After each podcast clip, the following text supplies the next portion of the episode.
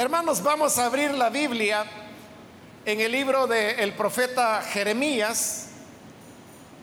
En esta ocasión vamos a buscar el capítulo número 15, donde vamos a leer la palabra del Señor.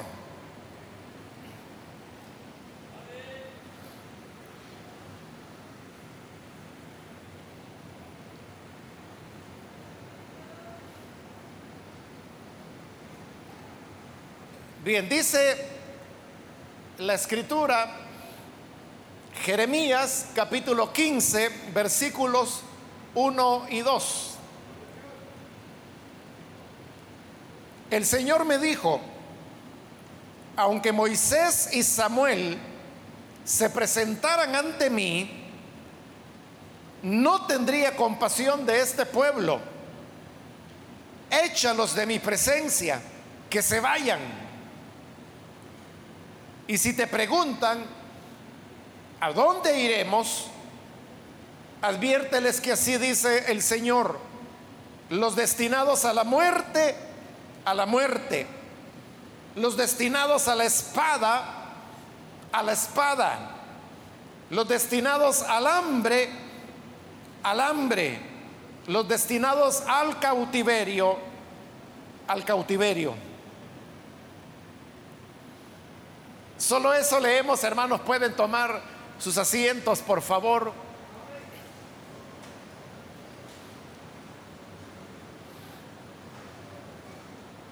Hermanos, en esta ocasión hemos leído del profeta Jeremías.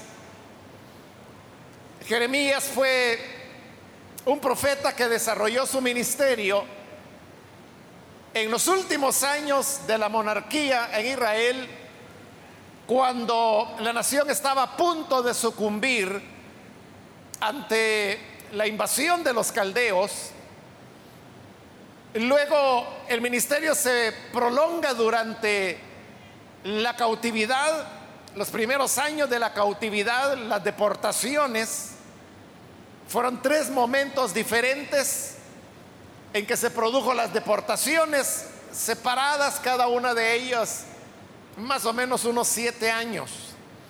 Es decir, que hubo un primer grupo de deportados, más o menos siete años después un segundo grupo de deportados, y más o menos otros siete años después el tercer y definitivo grupo de deportados donde ahí es donde Jerusalén es destruida, el templo es incendiado y donde la nación deja de ser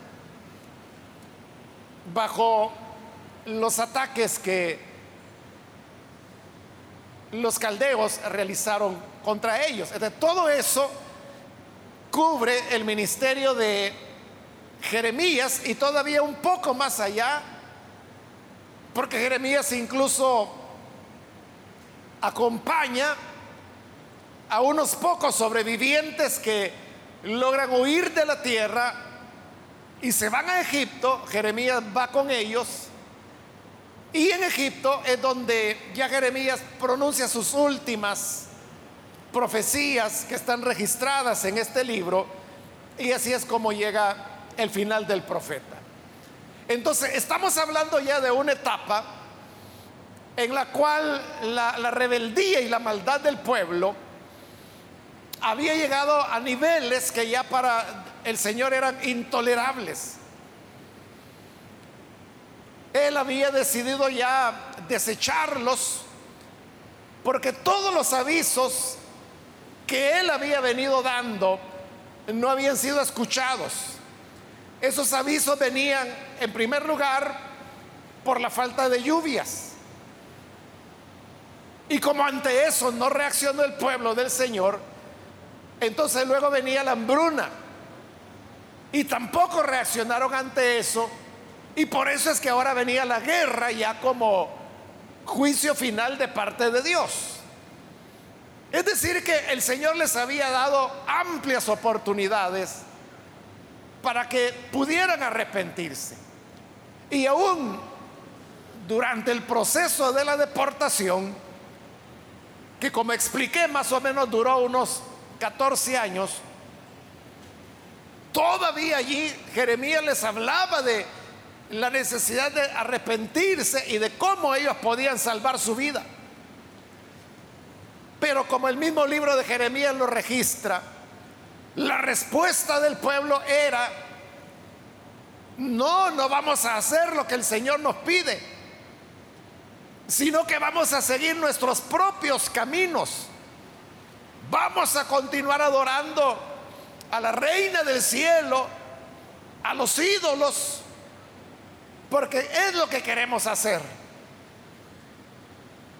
Ante esta rebelión empecinada de Israel, es que finalmente Dios lo desecha y le dice a Jeremías las palabras que hoy hemos leído. Palabras muy fuertes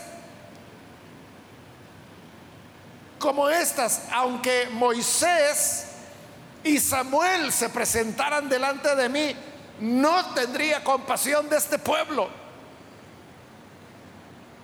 Así de extremas eran las cosas, que aunque Moisés volviera a aparecer y le pidiera compasión al Señor por el pueblo, si Samuel hubiera podido volver a vivir y pedirle compasión por el pueblo, el Señor dice, aunque Moisés y Samuel se presentaran ante mí, no tendría compasión de este pueblo.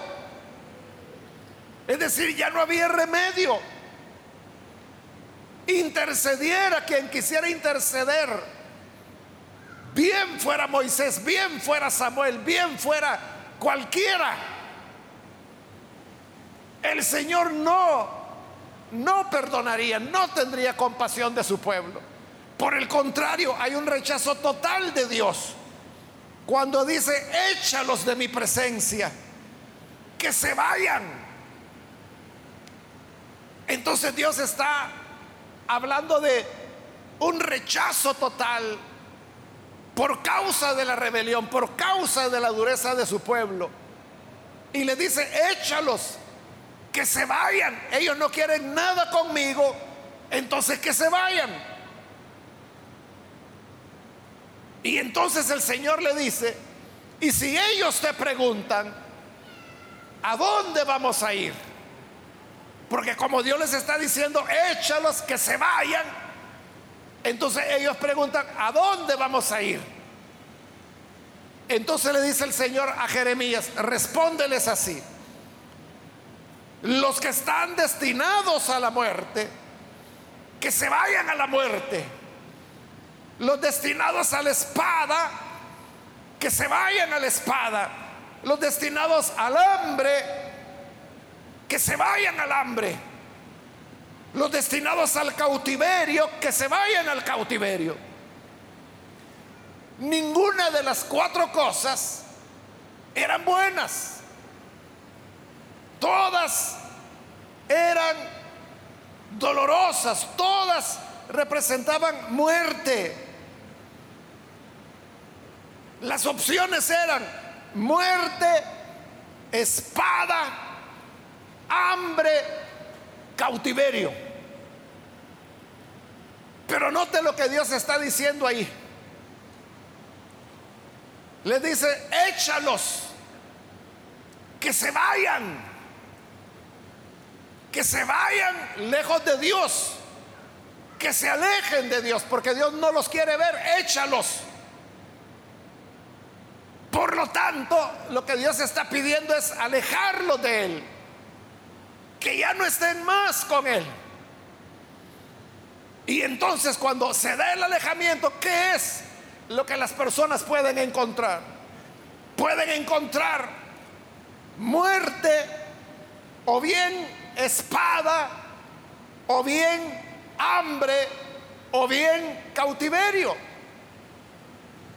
Es decir, lejos de Dios, separados de Dios no hay nada bueno. Todo es dolor, todo es muerte.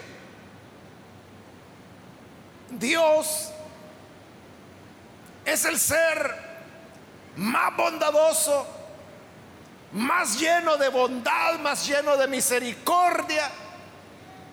Él es un Padre amoroso. Y como Padre, Él cuida de los suyos. Al lado de Dios, lo que tenemos es luz. Lo que tenemos es vida. Lo que tenemos es paz. Lo que tenemos son cuidados de parte de Él. En la medida que nos vamos alejando de Dios. Y Pablo allá en Romanos explicó que lo que nos aleja de Dios es el pecado. En la medida que nos vamos alejando de Dios, nos vamos alejando de su bondad, de su ternura, de sus cuidados. Y lejos de Dios, ¿qué es lo que vamos a encontrar? Pues ahí tiene el menú. Lejos de Dios, lo que hay es muerte, espada, hambre o cautiverio. ¿Qué le espera a las personas lejos de Dios? Depende cuál sea el destino. Depende cuál sea el destino que Dios ha fijado para cada persona. Por eso Él dice, uno dice, están destinados a la muerte. Entonces que se vayan a la muerte. Otro dice, los destinados a la espada. Entonces, ellos van a ser muertos por la espada. Otros los destinados al hambre. Entonces que se vayan al hambre. Otros los destinados al cautiverio. Entonces que vayan al cautiverio. Es decir, lejos de Dios, separados de Dios.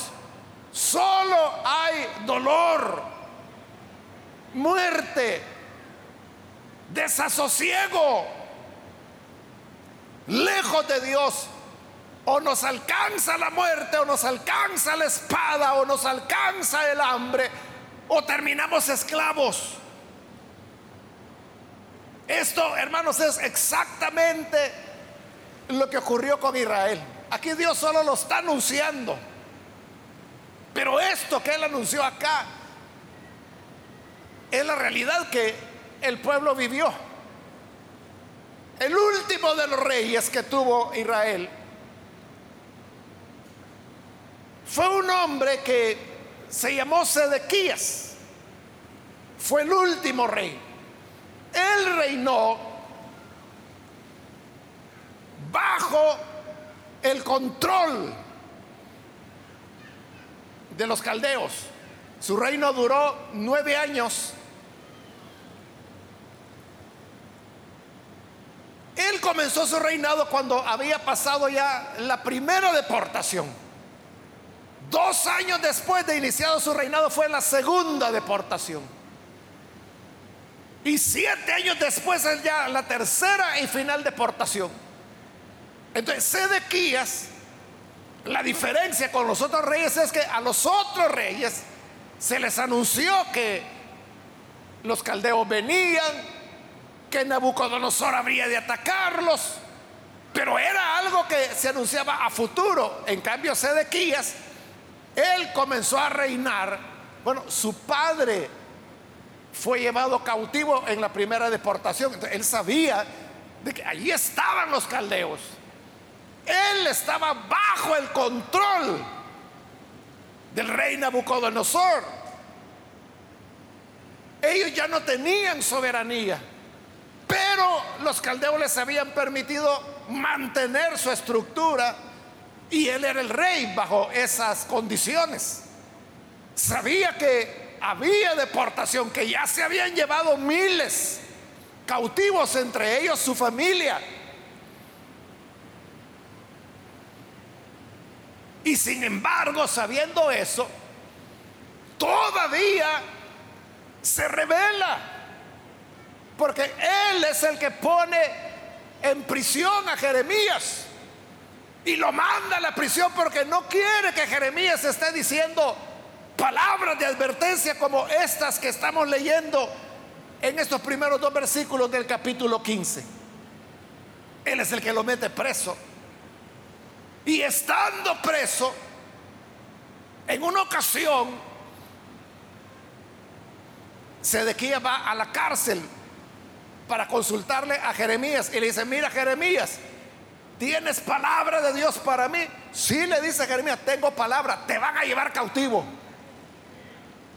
Pero aún ahí, aún en esas condiciones, viene Jeremías y le dice, pero si tú te rindes, si te entregas a los caldeos, ellos te van a perdonar. Haz eso, ríndete, entrégate. Y te vas a librar. No hizo caso Sedequías. Lo que le dijo a Jeremías fue, mira, no le vayas a decir a nadie que te vine a consultar. Y si te preguntan si alguien por si acaso se dio cuenta que yo vine a la prisión, entonces tú diles que me mandaste a llamar porque querías pedirme que te dejara libre. Así les dices. Él quiso encubrir incluso eso que había ido a consultar al profeta. ¿Y sabe qué pasó? No se arrepintió. Entonces, ¿qué quedaba? Lo que Dios había dicho. El que a muerte, a muerte. El que a hambre, a hambre. El que a espada, a espada el que a cautiverio, a cautiverio, se rebeló contra el rey de Babilonia cuando el Señor le había dicho a través del profeta que se rindiera. Y no, él se revela. Entonces viene Nabucodonosor y le pone sitio a la ciudad, la rodea por todos lados. El propósito del sitio era que nadie pudiera entrar ni salir de la ciudad para que la ciudad se rindiera por inanición, porque ya no podían recibir alimentos. El sitio de Jerusalén duró un poco más de dos años. En dos años se les terminaron las provisiones. Ya no tenían más para comer. Entonces el hambre cundió en toda Jerusalén. Ya con hambre ellos se dieron cuenta que si estando bien no habían podido pelear contra los caldeos, menos ahora, estando desnutridos, hambrientos. Entonces el rey Sedequías dijo, bueno, no hay salida, ya no hay remedio. Pero entonces había una puerta secreta en el palacio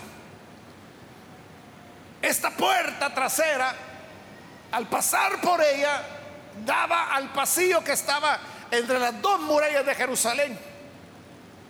Salió por ahí Sedequías con su familia, con sus hijos. Y ya estando en este pasillo, luego salta por la muralla externa y sale por la parte de atrás en la oscuridad de la noche tratando de escapar. Pero este es el problema, hermanos que cuando estamos lejos de Dios, ya nada nos acompaña, ya nada nos alegra, ya nada nos protege, ya nada nos ayuda. Los caldeos de inmediato percibieron que Ezequías estaba huyendo. Comienzan a seguirlo y más temprano que tarde lo atrapan y lo capturan a él y a sus hijos, sus mujeres, y lo llevan cautivos delante de Nabucodonosor. Cautivo. El Señor había dicho, el que a cautividad, a cautividad. Sedequía había sido rebelde hasta el último momento. Rebelde aun cuando veía que la ruina venía ya sobre el país. Pues ahora está cautivo. Lo llevan delante de Nabucodonosor. Y Nabucodonosor dice, ajá, con que revelándote contra mí, ¿no? Ajá, con que creías que ibas a escapar. Entonces viene Nabucodonosor y lo condena y le dice, tus hijos condenados a muerte y tú quedas condenado para irte cautivo. Y ahí en ese momento, delante de Sedequías, el rey ordenó que comenzaran a degollar a sus hijos. Y degollaron al primero, y el segundo, y el tercero. O sea, todos los hijos que Sedequías tenía, él lo vio. Y esas imágenes de sus hijos siendo ejecutados fueron las últimas imágenes que Sedequías pudo ver. Porque dice la escritura que después de eso, el rey ordenó que le sacaran los ojos. Lo dejan ciego. Y así ciego le colocan las cadenas y se lo llevaron cautivo a Babilonia. Más de dos mil kilómetros de distancia, caminando, cautivo. Se cumplió lo que Dios dijo. El que espada, espada. El que hambre a hambre, como la que habían vivido durante el sitio. Los que a muerte, a muerte, como los hijos de, Sedequías que estaban muertos. Y los que a cautividad, a cautividad como él. Ciego y cautivo. Es lo que Dios dijo. Si no me quieren, entonces que se vayan. Sácalos, échalos, que se vayan. ¿Y a dónde vamos a ir? Preguntaron ellos. Bueno, lejos de mí, tienen cuatro opciones. La muerte, la espada, el hambre o el cautiverio. Esto es lo que el apóstol Pedro conocía perfectamente. Porque cuando hubo personas que no quisieron el mensaje de Jesús, porque les parecía que las enseñanzas de Jesús eran muy duras. Entonces Pedro le dijo, Señor, la gente se está yendo.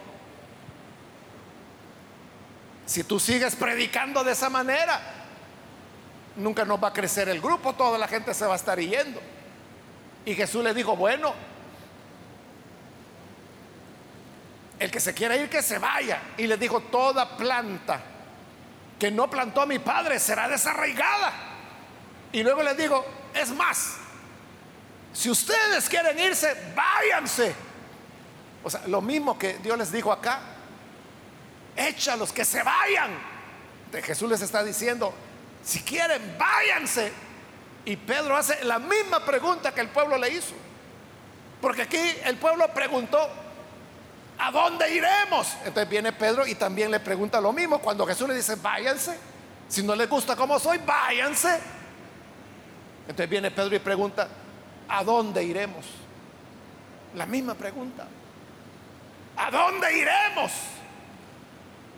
Pero Pedro mismo responde y dice, porque solo en ti tenemos palabras de vida eterna.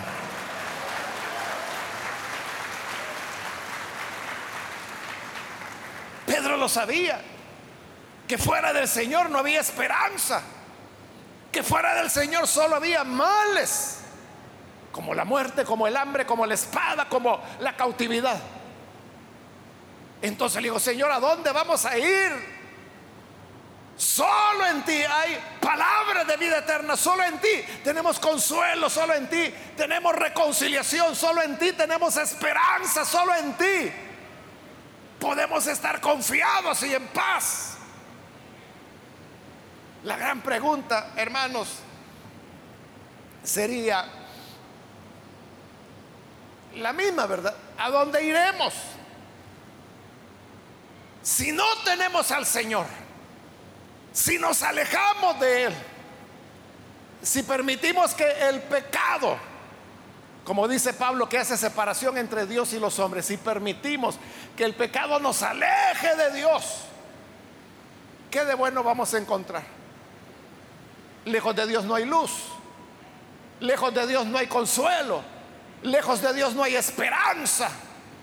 Por eso es que Pablo cuando escribía a los tesalonicenses hablándole sobre los hermanos que ya habían fallecido, les decía, oigan hermanos, nosotros no somos como los que no tienen esperanza. Porque los que no tienen a Cristo no tienen esperanza. Para los que no tienen a Cristo, quien murió se perdió. No existe más. Pero la esperanza en Cristo es que el que muere en el Señor, cuando Él vuelva, a la final trompeta, los muertos en Cristo resucitarán primero.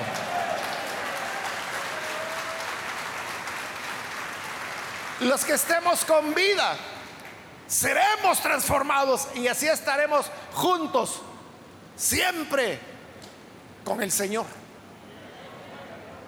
Pero eso es estando en Él. Pero si no estamos en Él, es lo que Pablo decía. Si ustedes están en Cristo, ustedes tienen esperanza. Ustedes no son como los otros que no tienen esperanza. Es decir, sin Cristo no vamos a hallar esperanza. No la vamos a tener.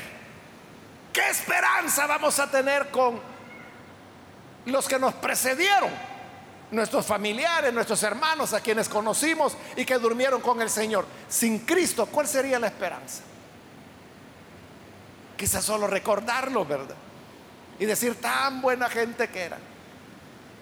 Tan dedicada que era la hermana fulana y nada más.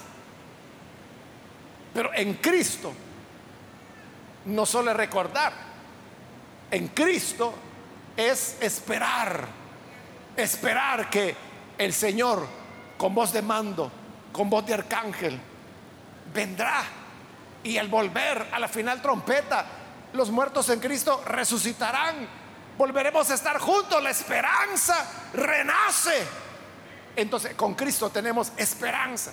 Sin Cristo no tenemos esperanza. Con Dios Israel tenía vida. Que se vayan, dijo el Señor. ¿Y a dónde van a ir? Bueno, como yo soy la vida, van a la muerte. En Dios lo que tenían era escudo y protección. Pero les dice, como no me quieren, váyanse. ¿Y a dónde nos vamos a ir? A la espada. En Cristo lo que tenían era sustento. Es lo que dice la escritura. El Señor es mi pastor. Nada me faltará. Pero aquel que no quiere estar con Dios, él dice, bueno, que se vayan. ¿Y a dónde nos vamos a ir? Al hambre.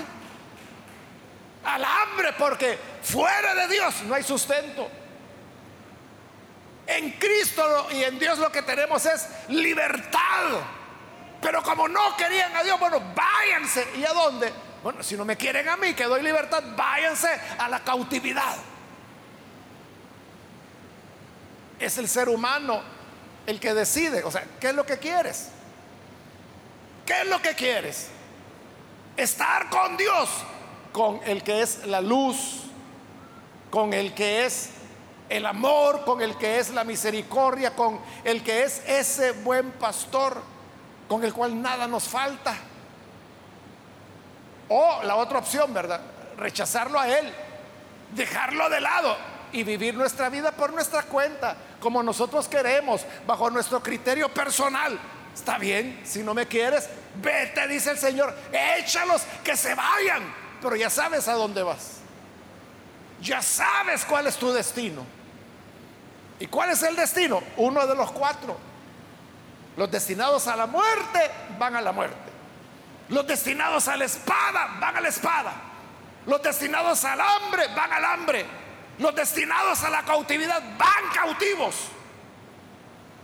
Ahí van. Esto, hermanos y hermanas, es lo mismo que le ocurrió a Saúl. Usted sabe que él fue rebelde también, desobediente a Dios. Comenzó bien, pero hay un momento en que se llena de orgullo. Y hay un momento en que comienza a desobedecer a Dios. Todo comenzó en aquella ocasión cuando él se atrevió a ofrecerle sacrificios a Dios, algo que él no podía hacer. Solo el sacerdote que era Samuel en esa época. Solo él podía hacerlo. Y cuando Samuel llega, él le dice, oye, ¿qué locura has hecho? Y Saúl le dice, es que el pueblo estaba desertando. Entonces Samuel le dijo, locamente has actuado. Porque hoy el Señor hubiera podido afirmar tu reino. Hoy tu reino hubiera sido firme para ti, para tu familia. Pero por cuánto desobedeciste, el Señor ya te desechó. Ese es el punto, ¿verdad? Que cuando no queremos agradar a Dios, Dios dice, bueno, que se vayan. Y se buscó a otro mejor que tú, que era David. En ese momento nadie lo sabía, pero ya Dios lo escogió y a él lo va a levantar por rey, le dijo. Era David, Dios nunca se queda sin recursos. Si alguien dice, no, yo voy a llevar mi vida a mi manera, a mi Dios no me importa. Bueno, Dios no se va a poner a llorar por eso, ni se va a quedar limitado. Él tiene otras personas a las cuales puede levantar. Y lo hace. Luego Saúl comete el otro gran error cuando Moisés, perdón, Samuel, Samuel le dice, mira, vas a ir y vas a hacer la guerra contra los amonitas y yo te voy a dar la victoria, porque esta es la venganza del Señor que tenía siglos de estar aguardando. Y le dijo, no quiero que dejes con vida a nadie, a todos los vas a destruir y ni siquiera vas a tomar botín. Todo lo que sea inflamable le dan fuego. Y lo que no sea inflamable lo rompen. Van a matar el ganado, las ovejas, los camellos, los burros, todo lo que tengan. Saúl va a la guerra y como el Señor le había dicho, le da la victoria.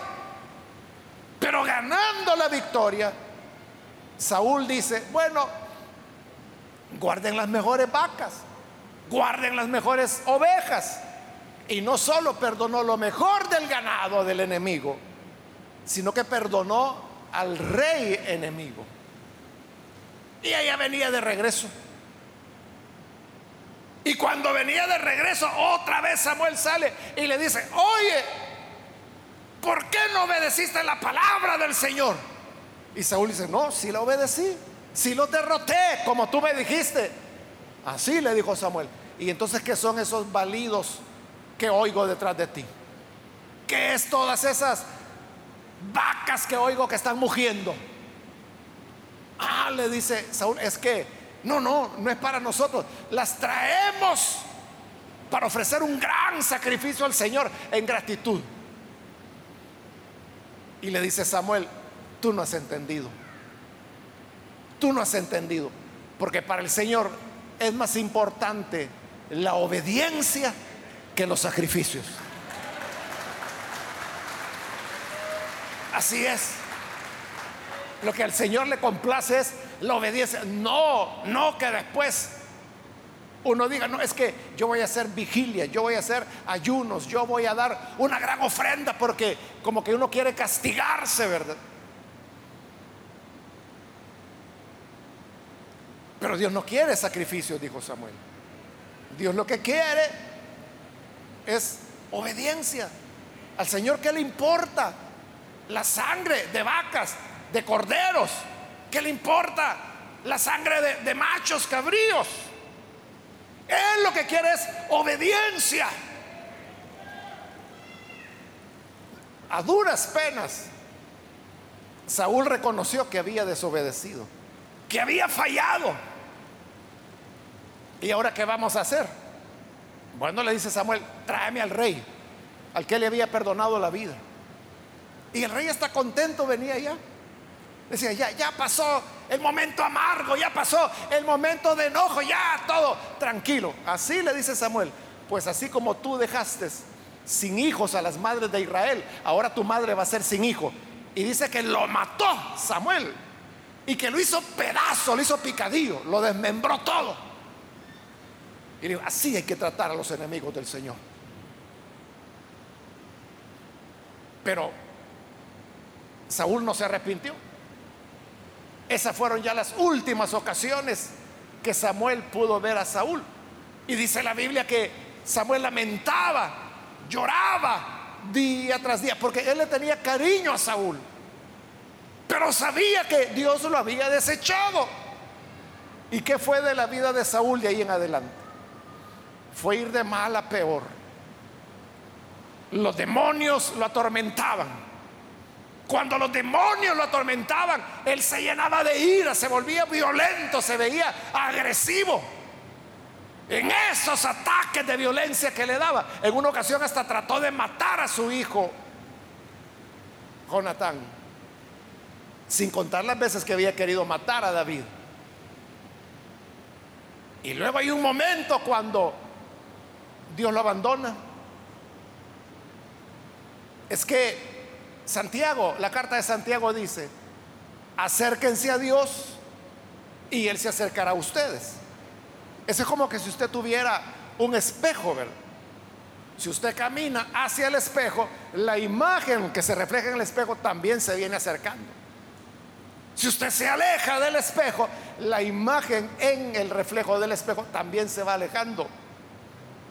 Es lo que dice Santiago, acérquense a Dios y como que si fuera la imagen que se refleja, Dios se acercará a vosotros. Pero ¿qué sucede si nos alejamos de Dios? Dios se aleja de nosotros también. Y eso le pasó a Saúl. Porque llegó el momento cuando él necesitaba que Dios le hablara. Y Dios ya no le hablaba. Porque él se había alejado tanto que ya estaba muy lejos de Dios. Buscó profetas. Nada, Dios no le habló. Buscó que tal vez a través de sueños, nada, Dios no le habló. Pidió que usaran el urín y el tumín para consultar a Dios. Nada, tampoco hubo respuesta. Entonces Saúl cayó en una desesperación. Él ya no hallaba qué hacer. Y entonces dijo, bueno, entonces, si ya no me habla Dios, ni por sueños, ni por profecía, ni de ninguna manera, ni por urín, ni por tumín, entonces busquen a una medium Busquen a una medium para que a través de ella que traiga el espíritu de Samuel y voy a hablar con él para que él me diga, porque Samuel ya había muerto para entonces. Entonces le dijeron, rey, pero ¿a dónde vamos a hallar una medium si tú la has echado a todas del país? Pero había una que había quedado por ahí. Entonces dijeron, hay una. Entonces Saúl se quitó su ropa real se vistió como un campesino cualquiera y llegaron. Llegaron donde la medium y dijeron, oiga, venimos para consultar con un muerto. Y ella le dijo, usted lo que quieren es matarme. Que no se dan cuenta de lo que Saúl ha hecho, que a todos los medios se los han expulsado. No tengas pena, dijo, y no sabía que era Samuel el que estaba, que era Saúl el que estaba ahí, era el rey. No tengas pena, que de nosotros no sale. Bueno, dijo ella, ¿a quién quiere que les haga venir? A Samuel.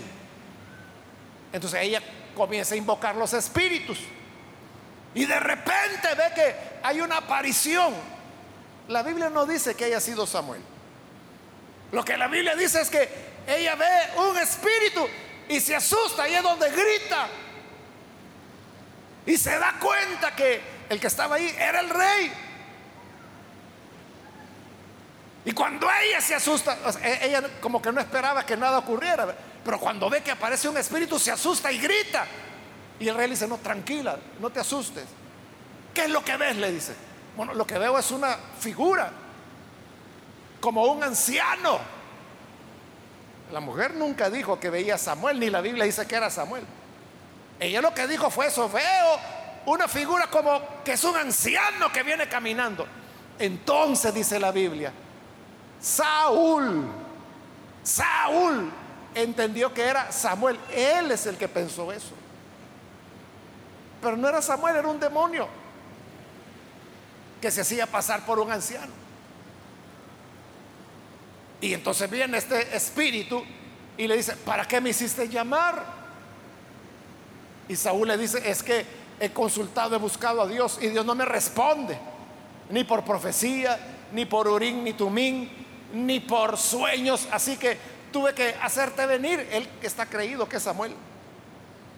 Y viene el Espíritu y le dice, pues mira, estás perdido, estás condenado, tú y tus hijos. Eso que el Espíritu estaba diciendo no era un anuncio, no era una profecía, eso lo había dicho Samuel tiempo antes estando con vida, eso todo el mundo lo sabía. No le estaba diciendo nada nuevo. Pero cuando Saúl oye eso, que él va a morir y sus hijos también. Dice que cae desmayado. Y dice la Biblia que Saúl era de los hombros hacia arriba más alto que todos en Israel. Es decir, era un hombre muy alto. Pues toda esa altura, hermanos, tardó como cinco minutos hasta que cayó al suelo. Tan largo como era, dice la escritura. Y la mujer aquella salió del trance. Dijo, no, le voy a preparar algo de comer. Y Saúl lo que menos tenía era apetito, no quería comer, porque sabía que Dios lo había desechado, pero lo había desechado porque él no había querido obedecerlo. Entonces la mujer dijo, no, tienes que comer algo, le cocina y así, cucharadas a la fuerza, Saúl come algo. Al día siguiente tiene que ir a la batalla y en esa batalla lo matan a él, a sus hijos, les cortan la cabeza y los cuerpos los van a colgar del muro y ahí están en exhibición. Lejos de mí, dijo el Señor, muerte, espada, hambre, cautividad. ¿Para qué queremos nosotros alejarnos de Dios? ¿Para qué queremos darle la espalda? Lejos de él, el destino del ser humano es el sufrimiento, es la muerte, es la desesperación, esa desesperación que tenía Saúl que lo lleva a la muerte. No pudo escapar a ella. Pero como dice Hebreos, Dios tiene para nosotros cosas mejores. Amén, hermanos, si así es la cosa, entonces mejor. Mejor estar al lado del Padre, el que es misericordioso, el que es bondadoso, el que dice el salmo que Él será nuestro pastor. Nada nos falta. Nos llevará a comer a lugares de delicados pastos, junto a aguas tranquilas. Nos hará beber. Él nos preparará un banquete delante de nuestros enemigos. Y en la casa del Padre moraremos por la eternidad.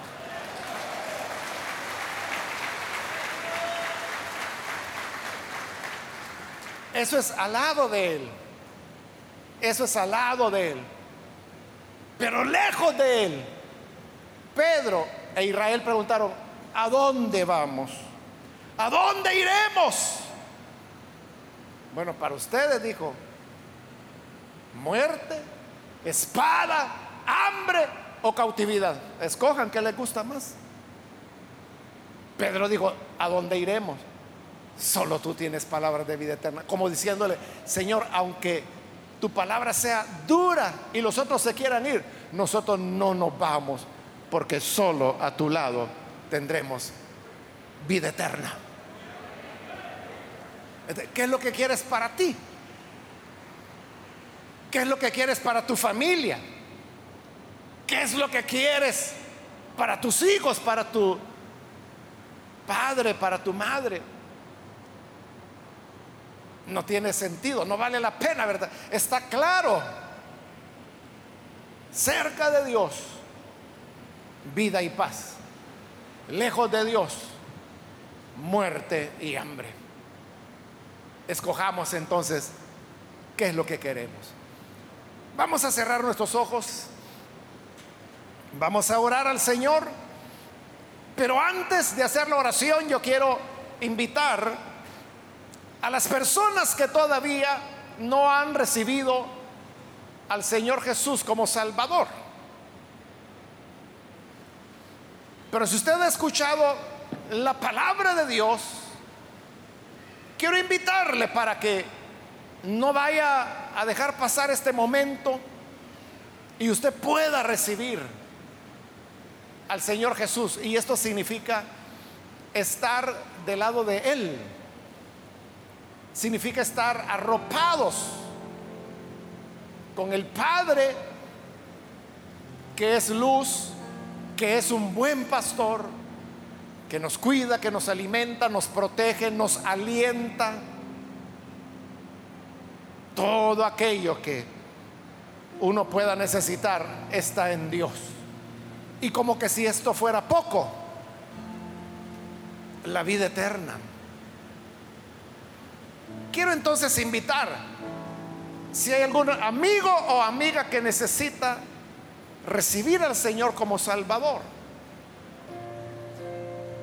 yo le invito para que ahí en el lugar donde está se ponga en pie en señal de que usted desea recibir la salvación que Él ofrece y con gusto nosotros oraremos por usted. Hay alguien que necesita recibir a Jesús. Ahí donde está, póngase en pie y vamos a orar por usted. Muy bien, aquí hay una persona, que Dios lo bendiga. Alguien más que necesita recibir al Señor Jesús. Puede ponerse en pie en este momento. Vamos a orar por usted.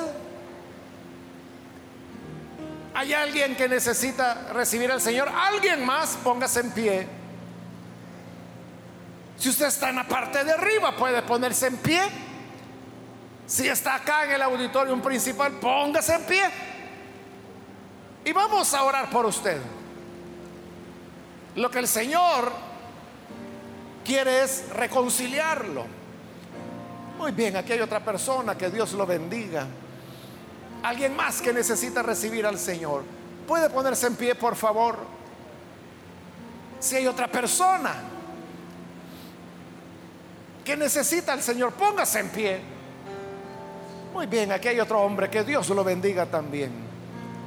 Alguien más que necesita hacerlo, puede ponerse en pie. Vamos a orar por usted. ¿Alguien más que lo hace?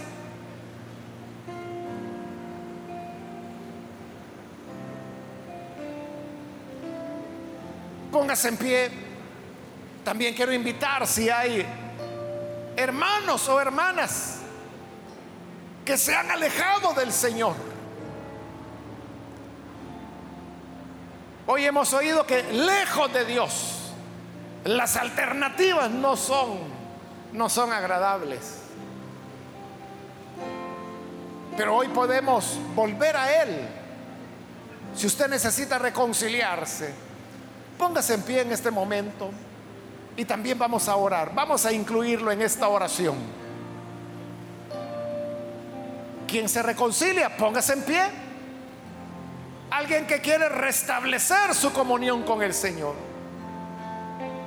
Decirle, he estado lejos. He estado lejos de tus de tu bien, pero hoy quiero reconciliarme. Muy bien, aquí hay otra persona, que Dios lo bendiga. Alguien más que necesita reconciliarse o recibir al Señor por primera vez, puede ponerse en pie. Muy bien, aquí hay otra persona, que Dios la bendiga. Alguien más que necesita recibir al Señor. O se reconcilia, póngase en pie. Vamos a orar.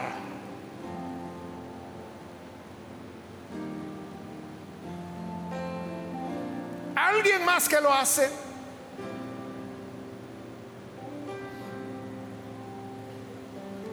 Vamos a orar en este momento. Vamos a terminar, pero hago la última llamada. Aprovechala, no la deje escapar, no vaya a volver a su casa a lo mismo de siempre. Muy bien, aquí hay otra persona, que Dios lo bendiga. Alguien más que necesita venir al Señor por primera vez o reconciliarse. Póngase en pie si hay otra persona.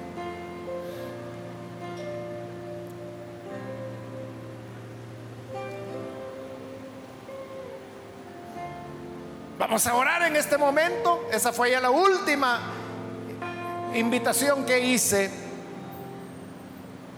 ¿No hay nadie más?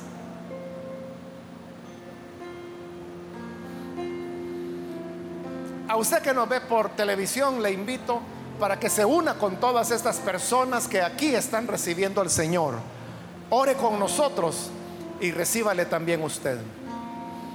Señor, gracias te damos por estas personas que aquí están entregando su vida, acogiéndose a tu misericordia y a tu bondad. Lo mismo te pedimos por aquellos que a través de televisión, de radio o de internet se unen a esta oración, donde quiera que se encuentran, perdónales también.